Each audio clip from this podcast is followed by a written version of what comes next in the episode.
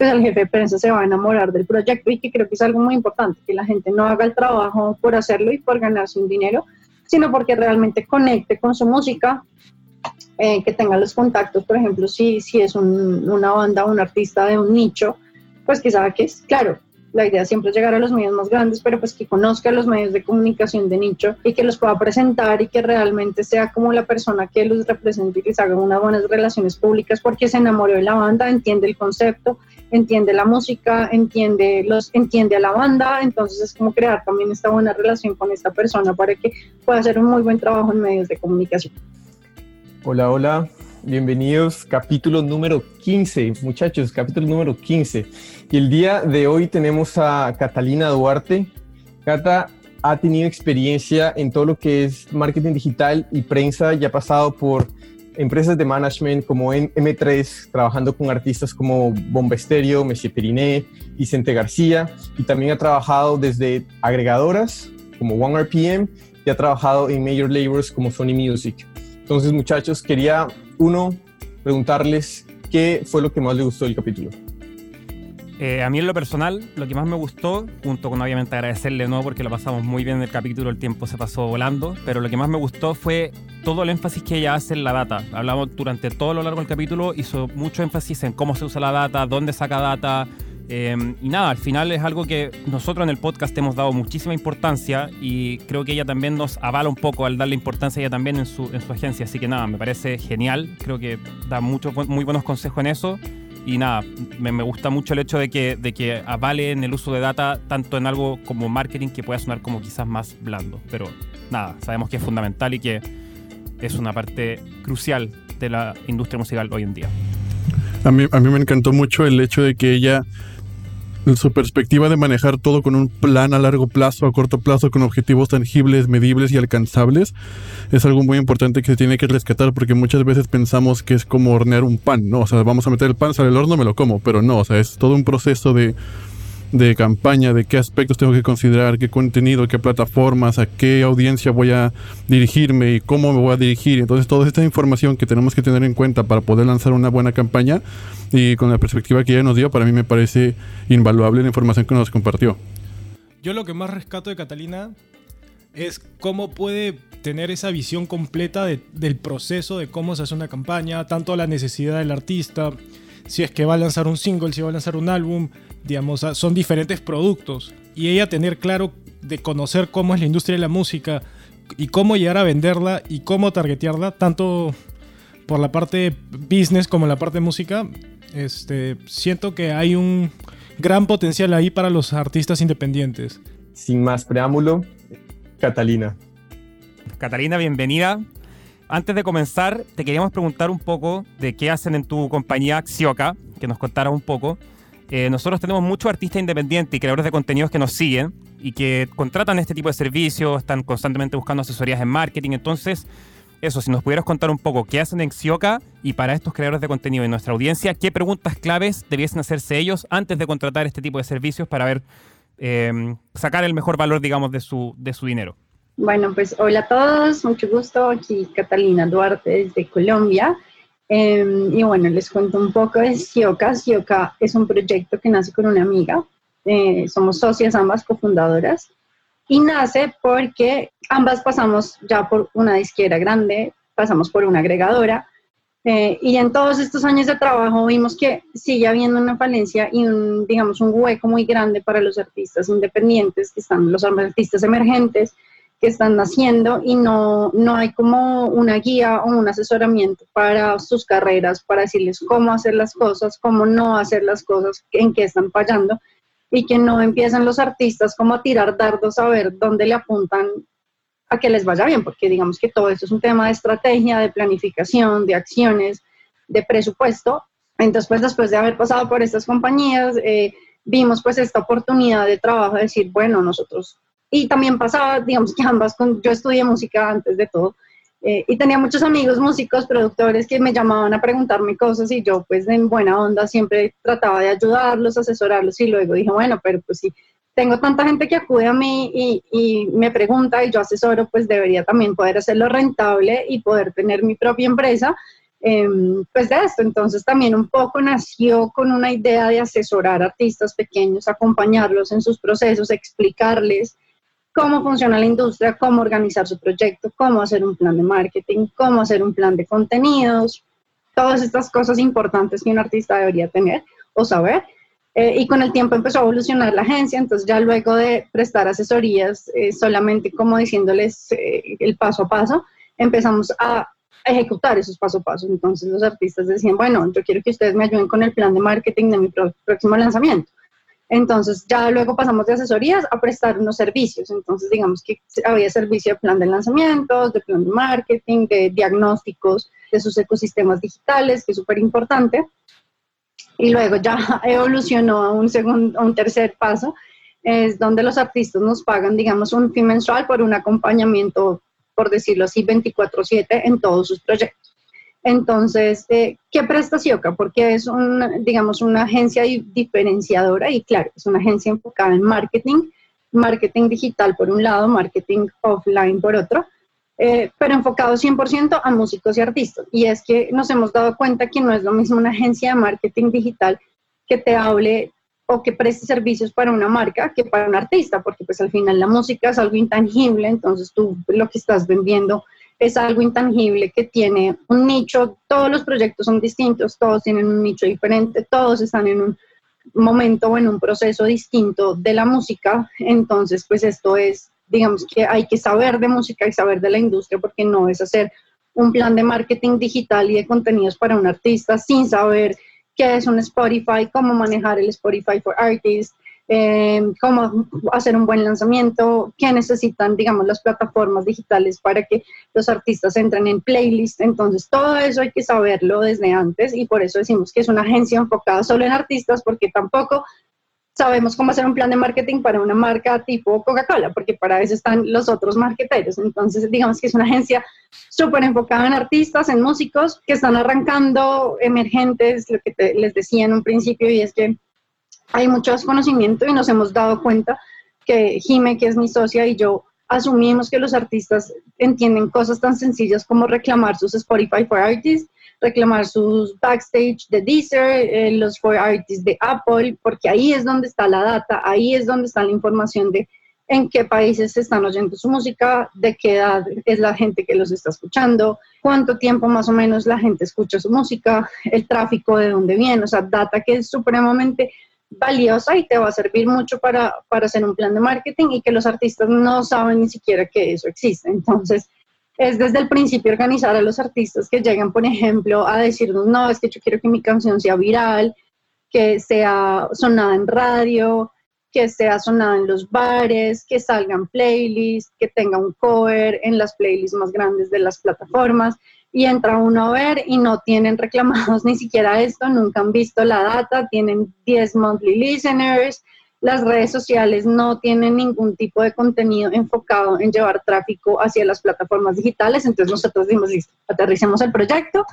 ven, te hacemos un diagnóstico porque antes de empezar un proyecto siempre es muy importante tener data, entonces digamos que el primer punto donde nosotros arrancamos es hacer un análisis de los proyectos y decirles, listo, eh, eh, siempre que hacemos este tipo de mm, trabajos, eh, los artistas dicen, nos sentimos violados porque entramos a sus redes sociales y pedimos acceso a su Instagram, a Facebook, a TikTok, a todos sus for artists, a su canal de YouTube que siempre está linkeado con el correo, entonces también entrarle al correo y pues digamos que es una, una información sensible,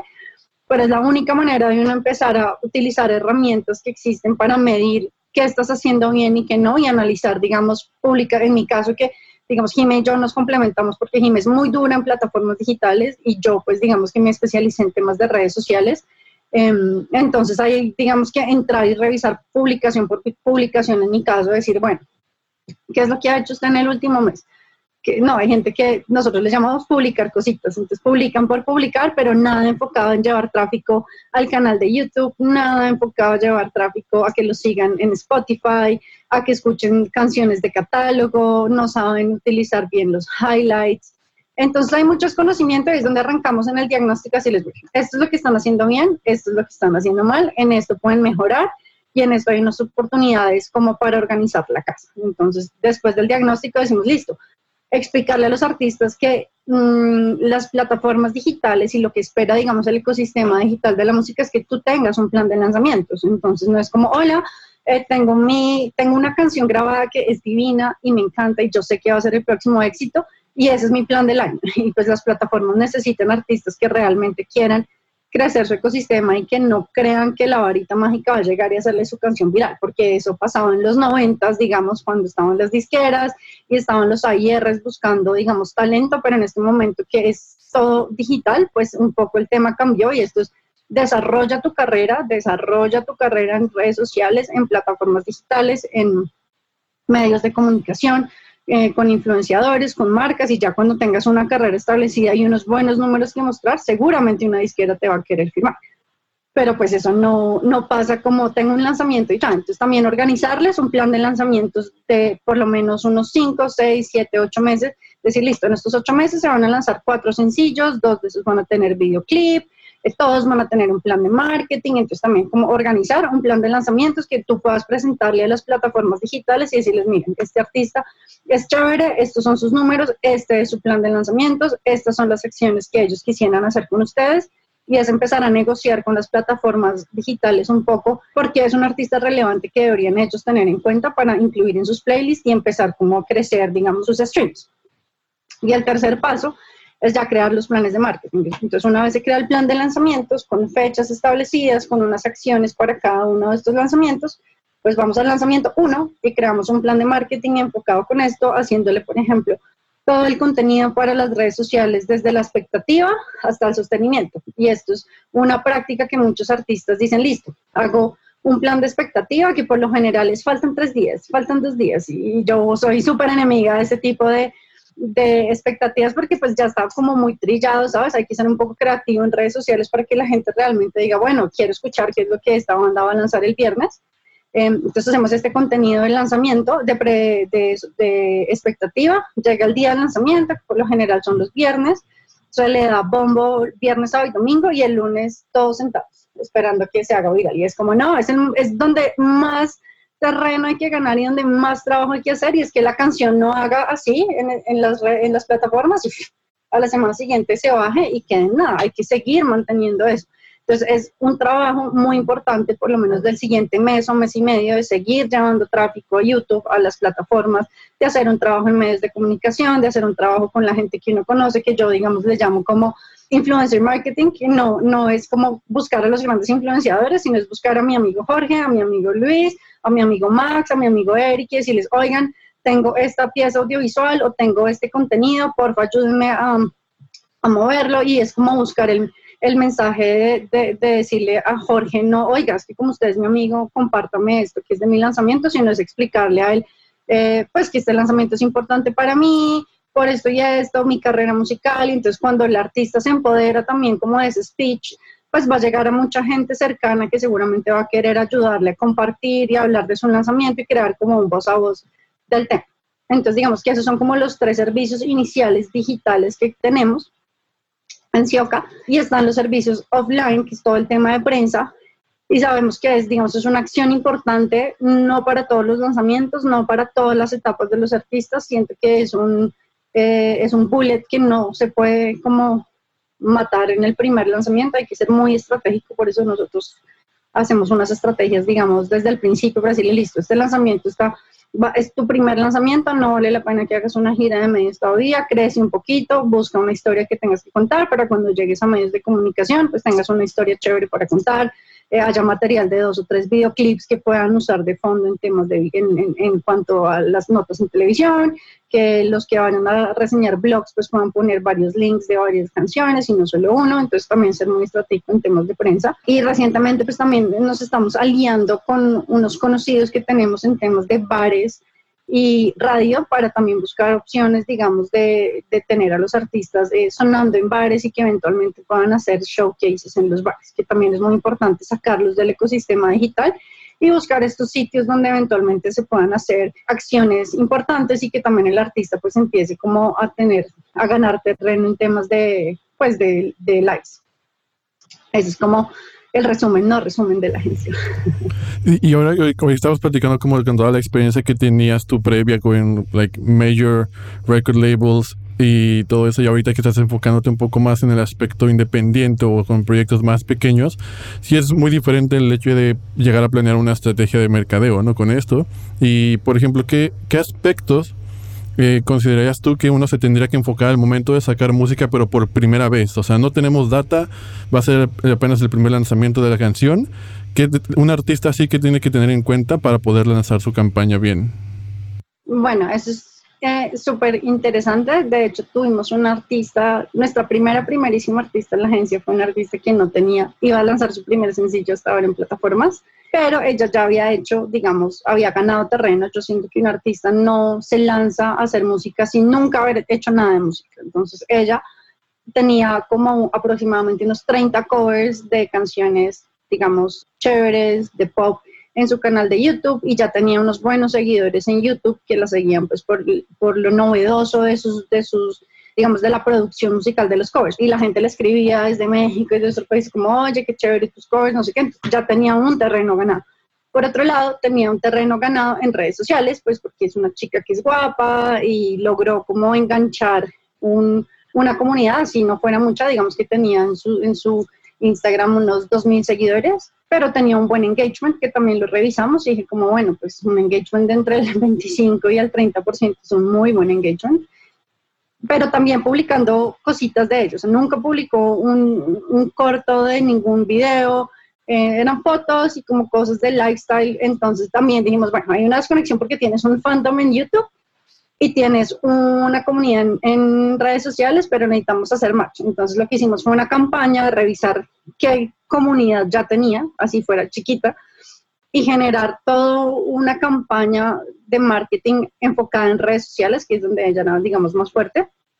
para llevar tráfico a plataformas digitales. Igual, como les decía, esto es un proceso, con su primera canción no se hizo famosa, no se hizo viral, logramos eh, inclusiones en algunas playlists interesantes, pero pues esto es un proceso, pero pues obviamente para un artista que no sabe cómo es el tema, lo que haría es distribuir la música por una agregadora y anunciar en redes que mañana se lanza su canción y sentarse y echarle la bendición para que arranque y pues obviamente este fue un trabajo y cuando empezamos a trabajar y a decirle cómo se hacen las cosas, ella nos decía como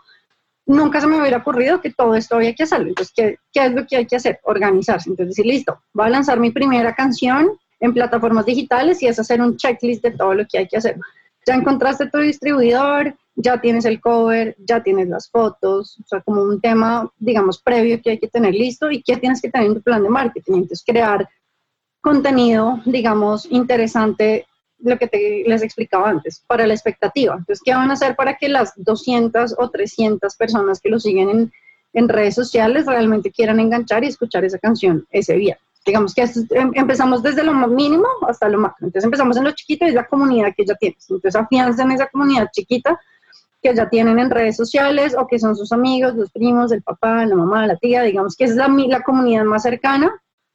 donde hay que impactar. Y luego se empieza a impactar de adentro hacia afuera. Entonces, después de, esos más chiquitos, ¿quién va? Digamos, entonces empezarían a ir a los medios de comunicación, pero como es el primer lanzamiento y es un artista chiquito, pues todavía no van a ir a los medios más grandes porque no hay un storytelling que preguntar. Entonces, vayan a los medios más pequeños, a las reseñas, a los blogs, que puedan también un poco hablar de eso y ya luego empiezan a expandirse en temas, digamos, si hay presupuesto para pautar en YouTube. Entonces, si el video es, y eso es otro gran error que cometen eh, los artistas al querer pautar, y es eh, mi video, cuando nos eh, busca la segmentación, eh, Latinoamérica, y es como, no. Vamos a empezar por lo chiquito. Aquí en este grupo hay un amigo colombiano, hay un amigo peruano, hay un amigo mexicano y otro chileno. Entonces vamos a empezar por el territorio donde tú eres fuerte, que para eso les contaba que es el diagnóstico. Vamos a mirar tú dónde eres fuerte, dónde están tus seguidores y la gente que, que, que está cerca de ti. Pues si están Santiago, está en Santiago, pues vamos a empezar por la gente de Santiago. Entonces pautemos todo primero en la ciudad chiquita y nos vamos expandiendo, porque digamos que esto también es una estrategia, no es como que uno llegue, quiere impactar un montón de gente, entonces meto plata, pauto y hago un montón de cosas en Latinoamérica. Esto hay que empezarlo desde lo más pequeño y empezar a crecer. Pues necesitan que la gente que los vaya a ver, pues es la gente más cercana, porque si están en Santiago y el fan está en México, pues no va a ir a verlos. Entonces por eso digo que el fandom hay que crearlo desde la ciudad o el territorio donde esté el artista y empezar a crear, crecer ese fandom y como ese voz a voz para que ya luego en uno o dos años ya el tema pueda irse a un tema internacional y ya se puede hacer una gira en México, pero cuando vayas a México pues no puedes decir, hola, tengo dos monthly listeners y 20 seguidores, no, pues ya hay que ir con los números contundentes para que digan, ah, este man o esta banda está tomándose en serio, tiene un EP subido, tiene tantos streams, viene a México porque va a tocar en tal bar o vino a hacer una colaboración con tal. Entonces, por eso, eh, cuando estaba leyendo la reseña que me enviaron y como los temas que íbamos a tratar, decía cómo, llegar a más público, cómo hacer mi, mi, música más visible. Esto es un tema de tiempo y de estrategia. No es voy a impactar con mi primer lanzamiento a toda Latinoamérica, sino voy a impactar a un territorio cercano a mí y de ahí voy a empezar a expandirme. Entonces también el tema de decir, no, es que yo quiero ser viral con mi primera canción, pues tendría que ser un golpe de suerte y una, un porcentaje del 0,0000 no sé cuánto por ciento que lances una canción y se haga viral, pero por lo general eso detrás tiene una estrategia, tiene un tema de relaciones públicas con medios de comunicación, de relaciones públicas con las plataformas digitales, de trabajo de crecer números, entonces digamos que es muy importante siempre tener el foco de, de, las redes sociales enfocadas a generar tráfico a las plataformas y a YouTube. Entonces es muy importante siempre correlacionar estos dos ecosistemas digitales para generar, digamos, un tipo de tráfico. Otro ejemplo que les doy, por ejemplo, los artistas no saben qué es un preset. Importantísimo que es un preset. No, pues mandan a la gente decir, hola, mi canción ya le pueden hacer pre-save, hagan clic acá. Y la gente no sabe para qué es un pre-save, entonces yo por qué voy a ir a darle clic. Por lo general, el pre-save que te da, te da una base de datos o te da una base de correos de la gente que lo hizo y ahí vas a empezar a crear una base, entre comillas, de fans que vas a organizar luego en una plataforma tipo MailChimp que luego te va a servir para hacer campañas de email marketing. Eh, a la gente que hace pre-save enganchó contigo por algo, entonces, hagan el esfuerzo de darle un, un, regalo VIP a esa gente. Entonces, eh, no, los que hagan pre-save eh, van a poder ver el videoclip antes o van a recibir una gorra o van a tener descuento eh, en el próximo concierto o van a poder ir a un meet and greet. Invéntense lo que sean, sean creativos, esto es muy chévere. Y aparte, otra cosa que también vemos que falla mucho es que los artistas no entienden la importancia del, del fan. Acá estamos hablando de, de así el fan sea la mejor amiga de tu prima, pues es una persona que va a comprar tu música, que va a escuchar tu música, que te va a meter en su playlist, que cuando hagas un concierto va a ir. Entonces, agárrenlos, así sean cinco en el primer lanzamiento, seguramente en el siguiente van a ser 15 y en el siguiente 30. Y si ustedes hacen un muy buen trabajo y, logran, digamos, generar una comunidad chévere, van a tener, digamos, ese crecimiento en, en fans y en números. Y eso lo hablábamos, digamos, con alguien cuando yo trabajaba en Sony, es que estamos en un momento de la pues, de, de la vida, de la, no sé, el tema digital, y es que la gente necesita sentirse como parte de una comunidad. Entonces ya no es como el artista allá lejano que uno va y corre detrás de él para buscar una foto, ¿sabes? Sino es como, pues chévere crear como, como buena onda con el artista y sobre todo si es chiquito, que sea una persona cercana, que quiera hacer, digamos, una acción en un bar y vaya y salude a sus cinco fans, que la gente va a decir como este man es súper buena onda con, con la gente que lo sigue y va a querer ser parte como de esos grupitos VIPs porque se hacen acciones chéveres. Entonces también no descuidar las redes sociales por un lado para generar tráfico, no descuidar a los fans, así sean lo que les digo, sean dos o tres o cinco. Eh, luego se van creando unos, unos fanbase mucho más grandes. Es un trabajo que estamos haciendo con un artista ecuatoriano que son divinos. Digamos que se va regando la bola y va creciendo siempre que haya un plan, una estrategia y se tengan en cuenta como esos lugares importantes donde por lo, por lo general la gente como que no, no encuentra la importancia que, que requiere. Entonces, me pasa muchas veces que uno va a un bar y una banda y están como la gente que los quiere seguir y la gente no se baja ni a saludarlos ni a gastarle una cerveza y es como, dude, gástale una pola a la gente que te vino a ver, no te implica un presupuesto gigante, van a quedar felices, van a subir más historias, se van a crear un voz a voz en redes sociales, entonces pues son como esas inversiones que uno dice pues parecen tontas, pero realmente no lo son. Entonces, para los artistas chiquitos, creo que son muchas aristas las que hay que tener en cuenta, eh, pero digamos que es un trabajo de lanzar constantemente, de seguir creando contenido, de seguir generando buenas comunicaciones, de enganchar con la gente, de saber dónde está la gente que los, que los escucha, eso es muy importante, y cómo conectar con ellos. Entonces, eh, otra cosa que yo le digo a los artistas que están chiquitos es por lo general, la gente escribe en redes, uno pone una historia o ellos ponen una historia y les comentan como, qué chido está tu nuevo video o me encanta. Siempre respondan esos mensajes, no les quitan nada de tiempo y es empezar a conectar lo que les digo. Esto es un tema de ser como muy estratégicos con esas comunicaciones de la gente que se ha interesado por sus proyectos. Estoy totalmente de acuerdo y como manager también resueno mucho con las, con las cosas que estabas diciendo porque son, son pequeñas acciones que son chiquitas, pero cuando las vas juntando todas una a una van haciendo un movimiento mucho más grande. Y me acuerdo que cuando tú y yo estábamos hablando en un principio, me contabas que para que los artistas sean firmados, artistas independientes, ya tengan, empiecen a tener algún tipo de contrato con alguna distribuidora, eso deben de llegar a un número de streams diarios, de acuerdo que son alrededor de 4.000 si no estoy mal, pero las agregadoras nunca les decían, ok, ¿cómo llegar a eso? Y honestamente creo que con todo lo que estabas diciendo son herramientas y son acciones que ayudan a llevar ese número para arriba, poco a poco. ¿Hay algo más que mm, se te escape, que también sea muy, muy clave para agregar a estas, estas, estas acciones que estabas ya mencionando? ¿Hay algo que se te escape? Digamos, una otra de las razones por las que nació Shioka es cómo llevar a los artistas a eso. Y cuando uno hace, por ejemplo, un plan de marketing, que yo les digo, si no tienen una agencia de marketing eh, o todavía no hay el presupuesto para contratarla a los artistas, trácense objetivos. Entonces, hagan el análisis de listo. Voy a revisar mi última canción, por eso les digo que la data es, la data es todo, o sea, ahí la gente no revisa esa data, entonces como Jesús credo bendito, ¿cómo van a hacer un plan de marketing sin data?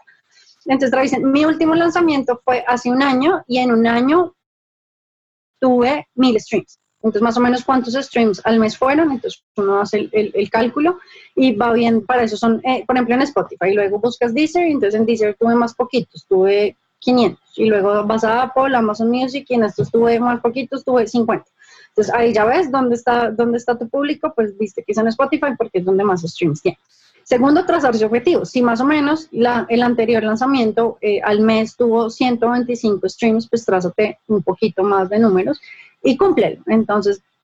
trazarse estos objetivos cuantitativos es muy importante. Con este lanzamiento voy a tener 1500 eh, streams en los primeros dos meses. ¿Cómo vas a llegar a eso? Entonces, planteate esas acciones. Mágicamente no vas a llegar a esos 1500 voy a subir mi número de monthly listeners a tanto y esos objetivos cuantitativos es lo que hace que la banda todos los días o el artista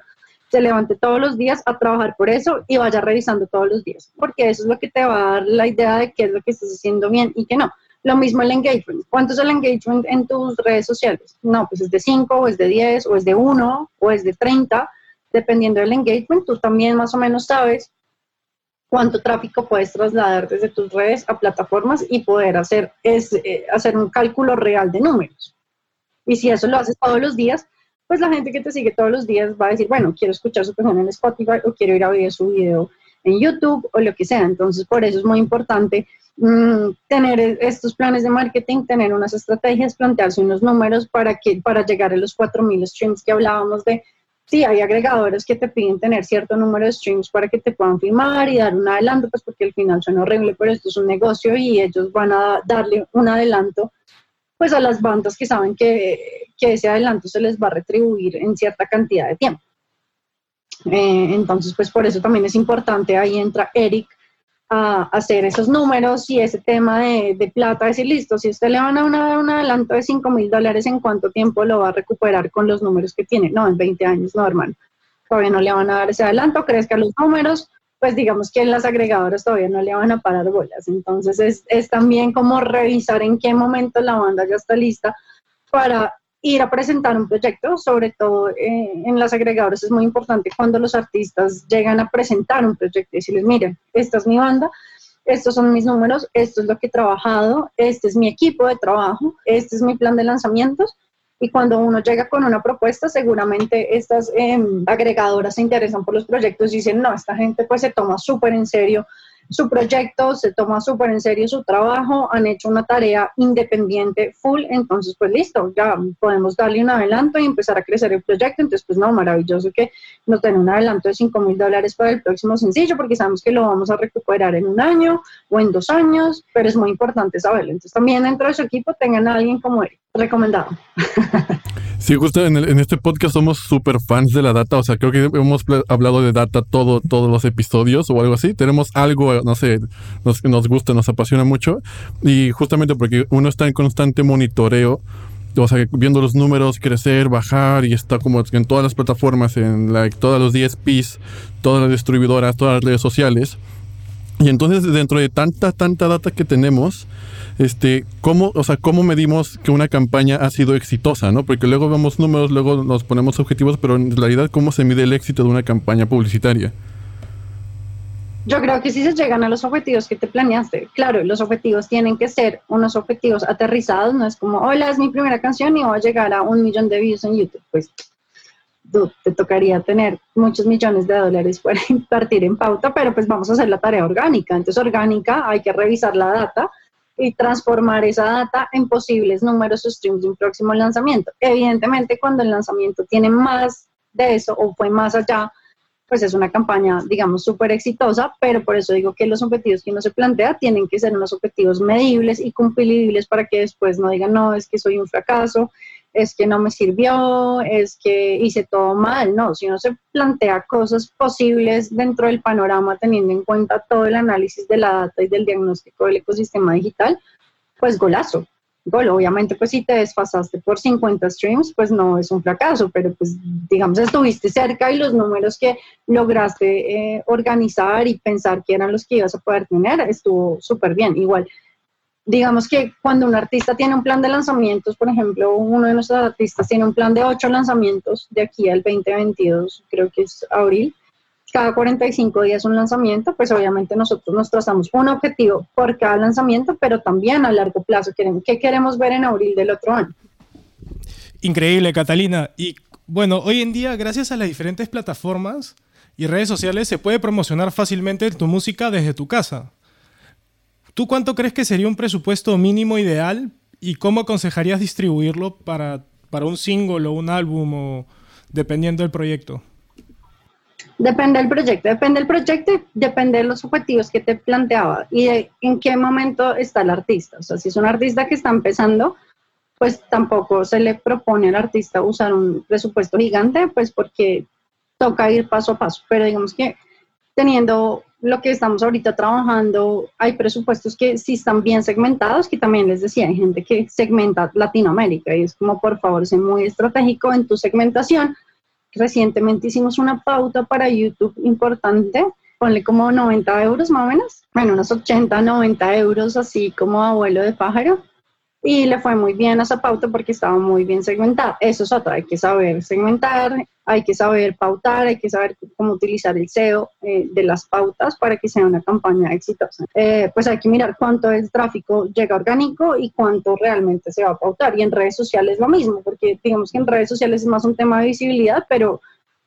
los clics funcionan más eh, en Facebook que en Instagram. Entonces, bueno, pues vas a hacer una pauta de, cuánto dinero en visibilidad para Instagram, pero realmente los clics funcionan más en Facebook. O es lo que a mí me ha funcionado recientemente. Pues aquí hay, habrá duros del marketing digital que van a decir, digan como, uy, qué bruto. Pero pues es lo que a mí me ha funcionado en las pautas que he hecho y que he podido analizar porque soy obsesiva de la data, es que en Facebook los clics son mucho más efectivos. Entonces es también revisar eh, el tema de, de clics. Hace poquito hicimos una pauta también como de 6 euros, 6 dólares por 6 días a Spotify y le fue muy bien esa pauta. Que el, costo por clic estaba como en 0,003 dólares, que pues está muy bien. Y estuvo muy bien segmentado. Entonces también es como saber a quién se le está apuntando. Justamente antes de montar la pauta uno revisa dónde está el tráfico orgánico y ahí es donde le apunta pues para que realmente sea más grande o pues como que generemos engagement pero pues no te podría decir, esto es lo que tienes que invertir para tanto porque depende del género, depende del momento del artista, hay, depende de muchas cosas, pero también digamos que está el, el, mito que dicen, no, es que pautar vale un montón y realmente puedes hacer una pauta de 20 dólares y, y tener eh, buena visibilidad, buenos clics, buen alcance, eh, pero pues es dependiendo también de para qué se necesite. También hay gente que hace muy malas pautas y, por ejemplo, pauta para tener eh, likes o, o seguidores y esos son los que más, más el costo per clic vale un montón y realmente son cero efectivas, entonces pues también hay que saber un poco de temas de, de, pauta. Y ahorita estás mencionando, digamos que para prensa, para uno empezar su esfuerzo en prensa, uno necesita ya tener como un poquito más de, de crecimiento y un poquito de una historia para, para poder contar, ¿de acuerdo? Entonces mi pregunta va hacia ¿qué otros elementos uno debe llegar a tener para ya dar ese paso? Porque siempre es una, es una encrucijada, saber si ya es hora o no es hora de, tomar prensa. Entonces, ¿cuál es ese momento clave para, sacar el mejor provecho y no, no simplemente derrochar el, dinero ahí y no tener ningún tipo de, de, resultado a cambio? Mira, el resultado a cambio es algo que nunca vas a poder medir. Eh, realmente el tema de los medios de comunicación es un tema de visibilidad que no se puede medir a cambio streams. O sea, tú no vas a saber si, si, si hice esta gira de medios o si yo te propongo esta gira de medios, vas a tener tantos nuevos streams porque no pasa. O sea, esto es, son, son dos impulsos diferentes, pero pues obviamente hacer prensa pues es un tema que te sirve de visibilidad para generar contenido, seguramente en los medios que hagas impactar a gente que le va a parecer interesante, pero por eso hay que ser muy estratégico en llegar a los medios de comunicación con, con un buen pitch para que la gente conecte. Entonces, lo que siento habiendo hecho medios de comunicación mucho tiempo, es que el artista lanza su canción y el headline es como la banda tal, lanza su nuevo sencillo tal y es como pues el headline no me transmitió nada. ¿Sabes? Es como pues otra banda más de las 8.800 millones que lanza cada viernes. Entonces, cuando uno vaya a hacer medios de comunicación,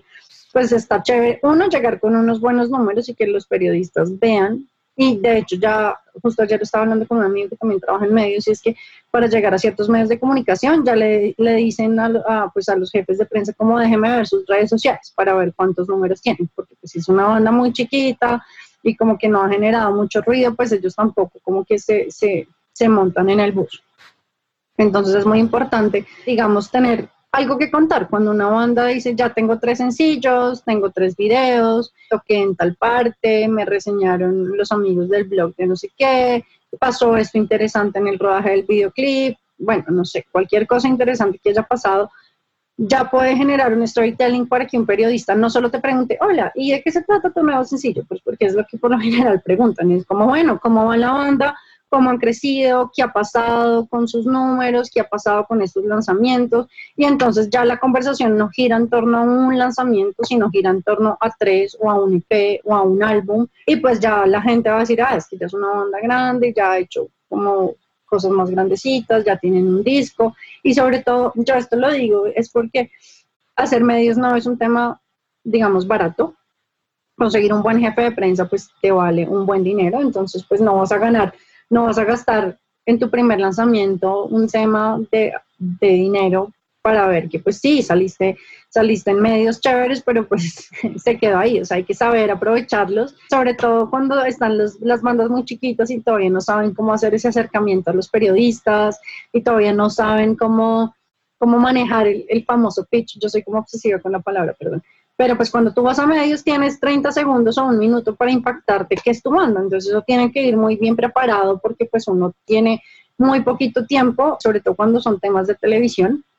También hay un tema de preparación de la banda o del artista para decir, listo, yo ya me siento listo y confiado para ir a saludar a un periodista, ¿sabes? Como que ese tema también de, de, la, de, volverse, entre comillas, amigo de los periodistas que los jefes de prensa le, le, presentan, porque pues al final ellos van a decir, no, este artista es súper querido, lo voy a seguir, lo voy a empezar a escuchar, entonces eso no solo es el medio de comunicación, sino es el periodista que te entrevista, y si es alguien que llega todavía muy tímido, muy crudo,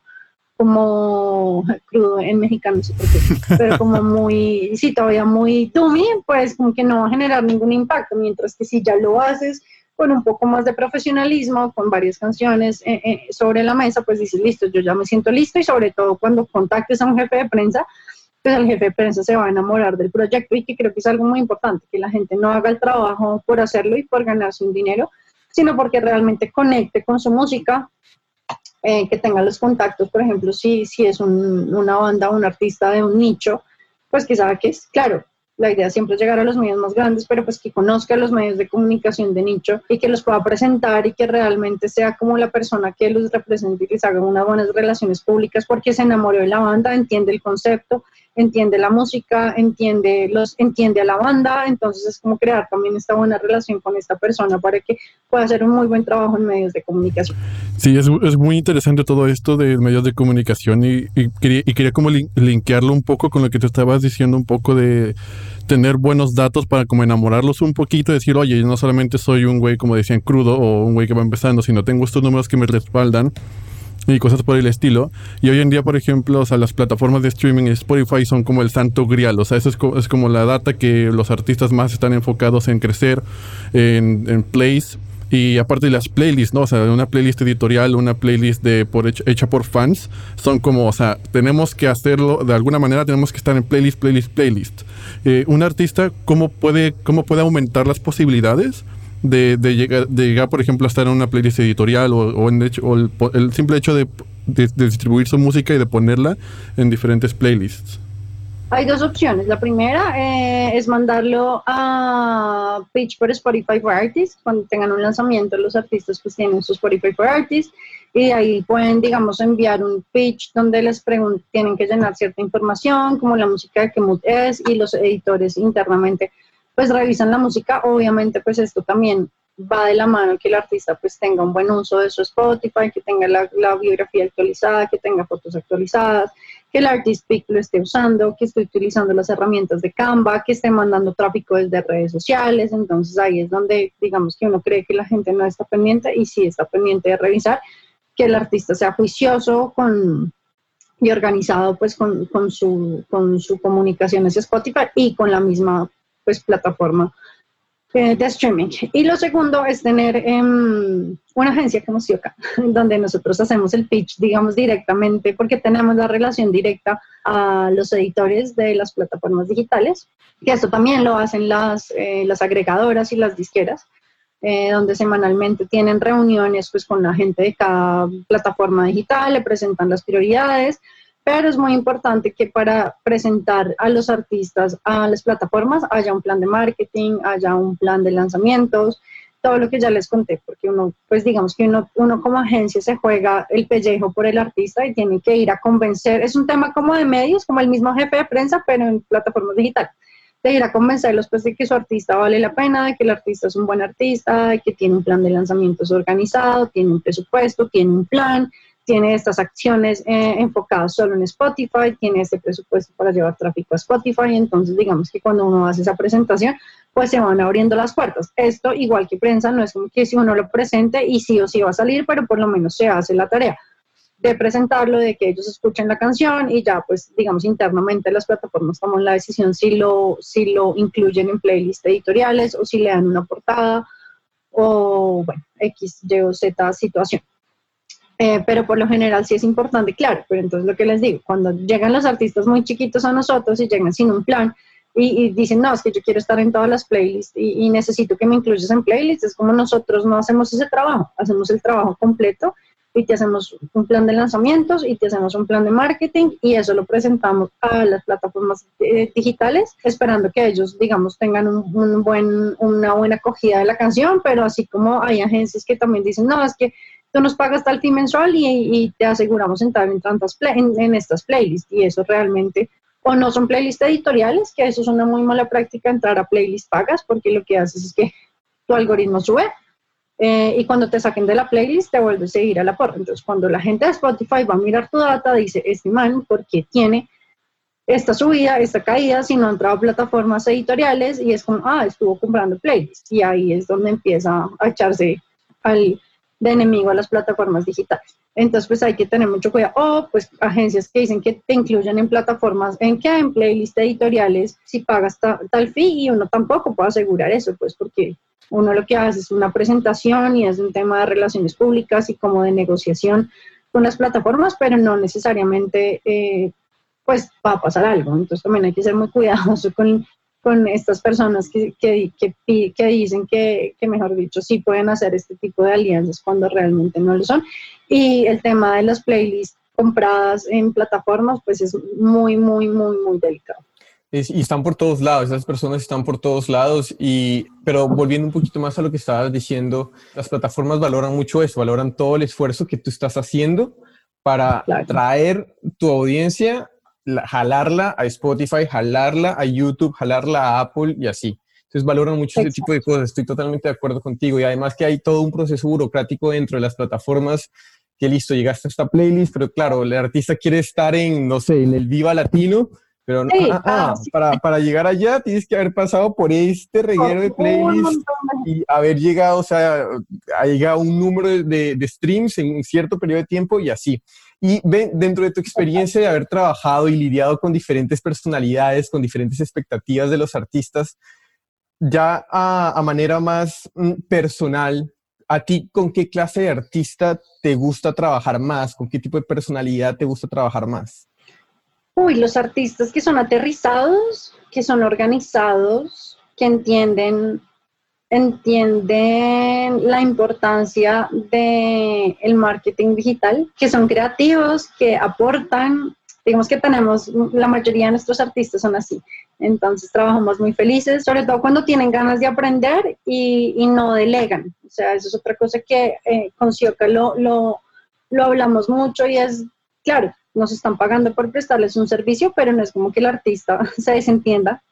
diga, listo, ustedes hacen y yo me voy a hacer música, pues porque eso no funciona así. Entonces el artista que también quiere aprender y que nosotros estamos para enseñarle, para guiarlo, para que se deje asesorar. Entonces, digamos que es muy interesante encontrarse con diferentes personalidades, porque cada uno tiene sus personalidades súper diferentes, pero sobre todo que estén como abiertos a crear de la mano, a trabajar en equipo, a, presentar un plan de marketing en conjunto, a dejarse guiar y digamos a, entender que las malas prácticas ya las descubrimos y que no quiera volver a hacerlas, ¿sabes? Como que entienda la importancia que si le decimos que no haga esto, no es porque sea un capricho, sino porque realmente no está bien.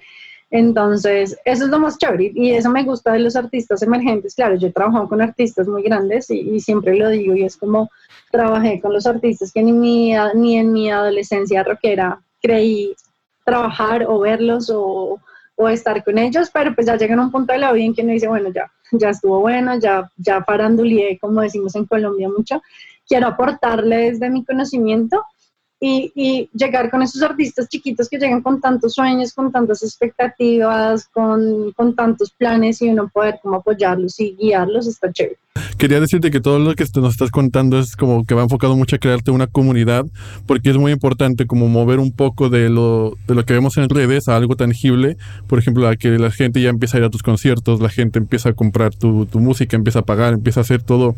esto y tú estás, y lo estás viendo de una manera un poquito más palpable, por así decirlo. Y es justamente cuando sucede esto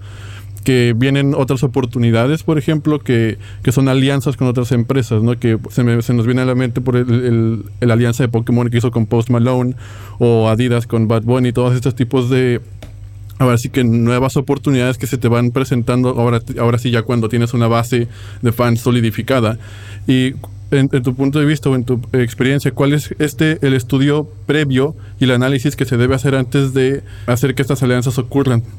Bueno, pues obviamente me estás mencionando las marcas más grandes que obviamente lo que buscan es que, eh, igual que el, que el tema del fútbol, sean personalidades que sean reconocidos a nivel mundial o por lo menos regional, pues porque están haciendo una inversión importante y digamos que si hacen una publicidad, pues la idea es que esa misma publicidad salga desde Argentina hasta Estados Unidos y Canadá y pues todo el mundo visualmente reconozca al artista o, Europa. Y obviamente ellos que buscan, pues que el artista sea un artista que conecte con sus eslogan, con su lifestyle, con su con lo que quiere transmitir. Entonces también hay que ser muy cuidadoso cuando los artistas les pidan representar una marca, porque si no representa lo que eres tú como artista, pues puedes estar retrocediendo miles de pasos de lo que ya has hecho. Entonces siempre es muy importante eh, tener, tener como ese criterio para saber cuáles son las marcas, cuáles no. Y cuando son artistas más pequeños, pues obviamente las marcas no van a llegar a los artistas, entonces es importante que los artistas se hagan unos buenos planes, mm, de comunicación para decirle a las marcas, digamos, que también están arrancando, que por qué no se hacen una alianza, que eso es algo en lo que estamos trabajando también ahorita y es listo. Eh, busquemos las cervecerías bogotanas que son como independientes, ¿sabes? Como estas cervecerías ahorita que están como, como de moda. Es, o sea, buscar como, como, cómo el artista va a beneficiar a, la marca también. Entonces también es como, como buscar esas alianzas chéveres que no necesariamente tienen que ser monetarias, o que en un principio no te generen un ingreso porque la marca no te va a pagar, pero puede ser un intercambio de, de, producto por exposición. Claro, de todas maneras. Y Catalina, ¿qué plataformas o nuevas tendencias los artistas deben estar atentos ya con todo lo que has hablado este, para poder llegar a unas nuevas audiencias en los próximos años? Y para los profesionales que desarrollan las campañas, ¿qué aplicaciones o sitios web tú les recomendarías a esta bueno, a nuestra audiencia que usara para poder desarrollar y llevar a cabo sus campañas publicitarias? Mm, bueno, en temas de, vamos a empezar por la segunda. Em, herramientas, todos los free artists de los artistas entren, entiendan, organicen, analicen, ahí está toda la data que necesitan para saber dónde están sus audiencias eh, y en dónde posiblemente pueden empezar a crecer nuevas audiencias. Para eso existen obviamente el tema de pauta, pero no solo quedarse ahí, pues porque al final yo soy muy fan del orgánico, o sea, claro, entiendo que la pauta es importante, pero yo creo que el trabajo orgánico es más duro, es más, es más trabajo, pero el orgánico es más, pues es más bonito porque lo hiciste tú y realmente conectaste con la gente y sabes que si te llegaron nuevos 500 seguidores fue porque algo hiciste bien orgánicamente y tienes que seguir haciendo. Herramientas eh, por ejemplo, para medir redes sociales, a mí me gusta mucho, eh, que se llama Charmetrics. Me gusta mucho usar otro que se llama Metricool eh, para redes sociales. Te mide todo, te mide el engagement, te mide las, todas las publicaciones, cuáles fueron las mejores publicaciones. Bueno, ese me, me gusta mucho también. El Analytics de YouTube, que también es espectacular. O sea, a mí es como para mí es mejor, el mejor Analytics que existe de todos porque te da, o sea, te da toda la información. YouTube es un genio para regalar data. Entonces, pues leerla, aprender a leerla, analizarla y sobre eso crear buenas estrategias. Lo que les digo, el tema de la segmentación siempre va a ser muy importante, empezar a crear campañas desde lo pequeño hasta lo grande, con un plan, con unos objetivos y ahí seguramente pues se les aclara el panorama, que es algo que nos, nos pasó mucho al principio cuando brindamos el servicio de diagnóstico con Jime, y es que, claro, hacíamos un diagnóstico impresionante de todo su ecosistema digital, lo presentábamos a los artistas, esto es un entregable con una reunión como de dos horas, donde le explicamos cosa por cosa y los artistas decían, es que yo no sabía, es que yo no sabía, es que yo no entendía, es que no sabía que esto existía, es que no sabía que esto se podía medir, es que no tenía ni idea de eso para qué funcionaba. Entonces, es, es, nos generó mucho impacto porque pues era algo que llevamos haciendo toda la vida eh, trabajando y, que los artistas no sepan, entonces también un poco empezamos a explicarles la importancia de tener todo este análisis porque es lo que le va a dar la claridad, le va a dar la hoja de ruta, de pronto hay gente que estaba enfocada en que su segmento era tal ciudad o tal país y resulta que no, que ese no es, entonces pues, pues aproveche esa data para entonces hacer otro tipo de estrategias. Sí, sí, sí, sí. Y como para ya ir cerrando, quería preguntarte que ya hoy en día la música, los artistas cada vez están volviendo más agnósticos a los géneros musicales y porque pues no, no simplemente no quieren ser encasillados en un solo género, ¿de acuerdo? Entonces, ¿cómo ves que los departamentos de marketing están adoptando este cambio en la industria y qué nuevas maneras de promocionar artistas están surgiendo en torno a esto? Bueno, en la primera pregunta, digamos que con Jimen tenemos nuestra, mejor dicho, no es como que le digamos al artista que no puede ser multigénero, pues porque al final el artista pues puede hacer lo que quiera, pero sobre todo en un principio, cuando uno empieza a presentar a un artista en plataformas digitales y empieza a presentar a un artista en medios de comunicación, eh, la idea es un poco como enfocarlo. ¿Por qué? Por temas, en temas editoriales, por temas de playlist. Entonces, pues es un artista urbano, no necesariamente tiene que ser reggaetón, entonces puede ser urbano, urban pop, trap o incluso puede irse por el lado del hip hop. Y, yo también siento que un artista que diga que hace pop y luego hace fusión y luego hace rancheras y luego hace vallenato es como, o sea, no, no, no está llegándole a un nicho específico, entonces ahí es donde se le empiezan a volatar el segmento y se le empiezan a embolatar las redes sociales porque pues yo tengo mi gusto y a mí me gusta el pop y me gusta el rock y si de pronto sale J Balvin haciendo la nueva canción de Metallica es como me voy a pegar un tiro, por favor, ¿no? Eh, y exacto, exacto. Si ves lo que genera, tú mismo, Eric, está haciendo, está haciendo lo que me pasó a mí. Esas cosas. Es que has tocado un tema muy delicado, no sé si te has dado cuenta. yo, soy fanático número uno de Metallica y el que diga que no, lo reto, porque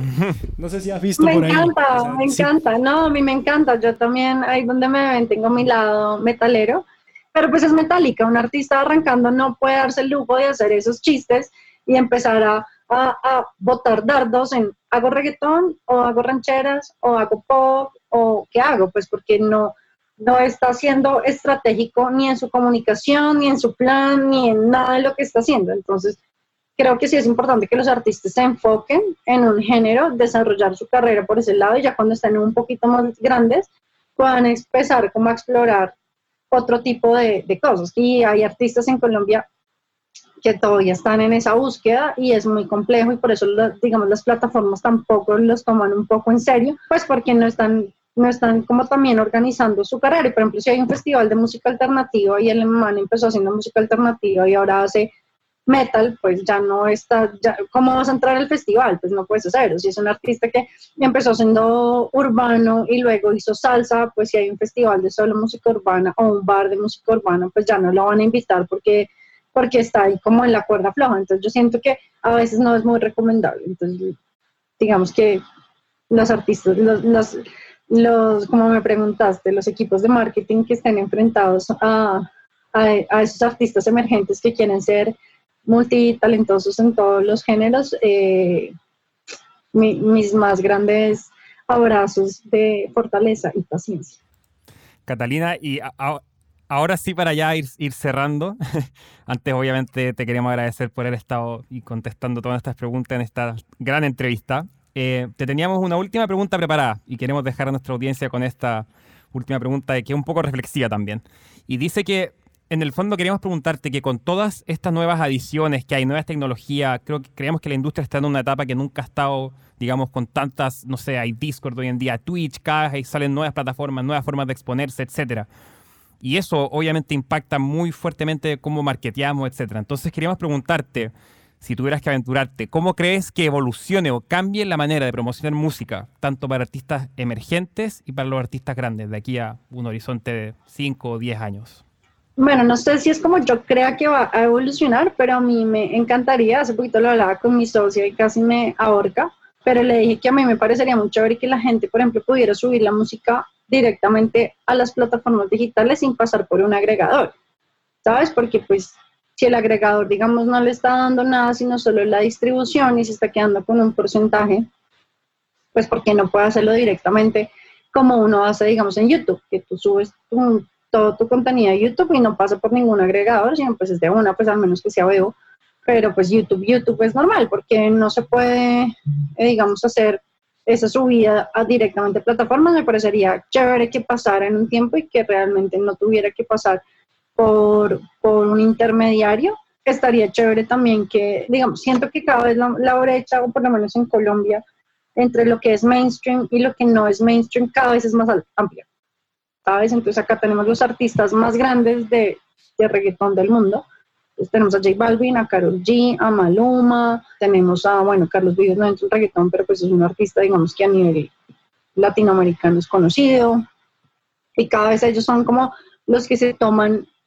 los lugares donde todo el mundo ve y escucha. Entonces, acá en Colombia, aparte que hay muy pocos medios de comunicación y pocas emisoras, todos suenan las mismas canciones todo el tiempo. Y uno dice, bueno, ¿y los chiquitos qué? O sea, claro, ellos se la remando porque no tienen el presupuesto que tienen los otros para, para entrar en radios, para hacer un montón de cosas que los más grandes sí tienen. Entonces estaría chévere también buscar, de hecho hace poquito estuve eh, siendo mentora de un tema acá con IDARTES, que es como el Instituto Distrital de las Artes en Bogotá, y estamos creando unos proyectos para la reactivación cultural. Y, y uno de los proyectos era crear una plataforma donde digamos, los artistas sean los que se ayuden mutuamente. Siento que eso también le hace falta mucho a la industria y es que se apoyan en, en, los medios de comunicación y se apoyan en otros para hacer visibles sus proyectos, pero entre ellos no se apoyan. Entonces, tenía el ejemplo de una banda que se llama Los Mackenzie y ellos, digamos, han estado en los festivales de rock más grandes de acá y, digamos, es una banda de rock consolidada. Y yo le decía, listo, desde el último día de rock, que fue un concierto un mes antes de que nos encerraran a todos, ¿te hablaste con alguna de las bandas? No. Y yo, ¿no se han buscado por hacer colaboraciones? No. Eh, ¿Sabes qué han lanzado? No. Entonces es como, creemos una plataforma y ese fue el, digamos, el, proyecto que creamos, que digamos quedó como en un papel, estamos esperando que nos den un presupuesto.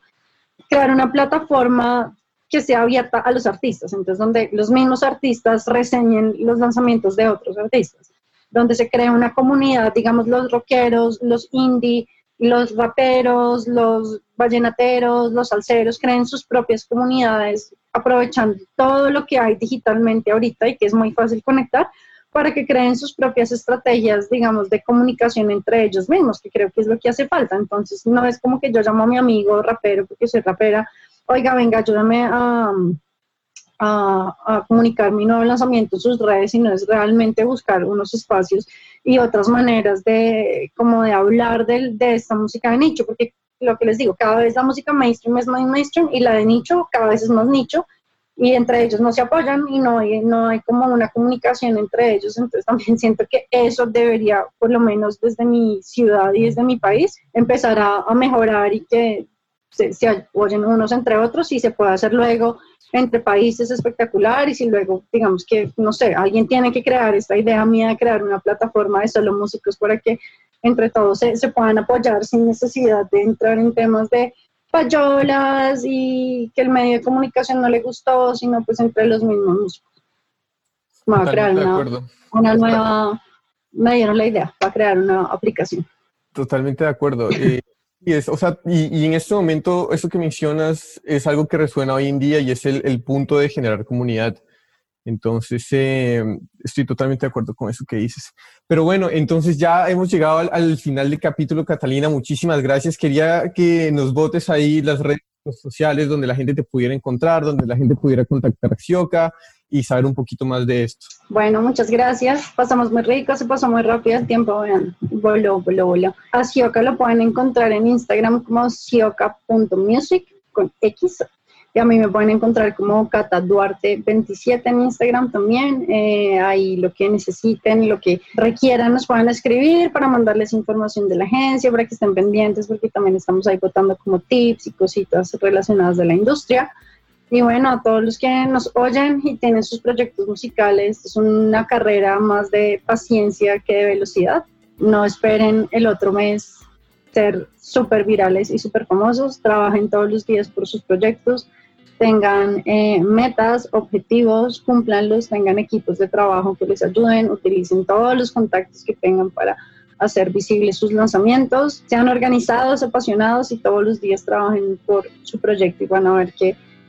va a dar buenos frutos mejor dicho, no, lo, no pudo haber estado. Catalina, muchísimas gracias. Tremendo Cuídate mensaje. mucho y te agradecemos por haber Sí, venido. muchas gracias. Nosotros te entrevistemos. No, con todo el gusto. Espero ir próximamente a, a España y conocerlos y tomarnos unas cervezas. Desde luego. Unas cañas, como dicen. De todas Chao. maneras. Chao. Chao, cuídense.